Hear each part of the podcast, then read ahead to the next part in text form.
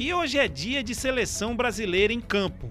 Líder das eliminatórias da Copa do Mundo FIFA Qatar 2022, o Brasil enfrenta o Paraguai às 21h30, horário de Brasília, no estádio Defensores del Chaco, em Assunção, no Paraguai, pela oitava rodada da competição. Lembrando que o Brasil venceu o Equador na última sexta-feira por 2 a 0, gols de Richarlison e Neymar de pênalti. Além do jogo da seleção canarinho, completam a rodada as seguintes partidas: Equador e Peru, Venezuela e Uruguai, Colômbia e Argentina e Chile e Bolívia.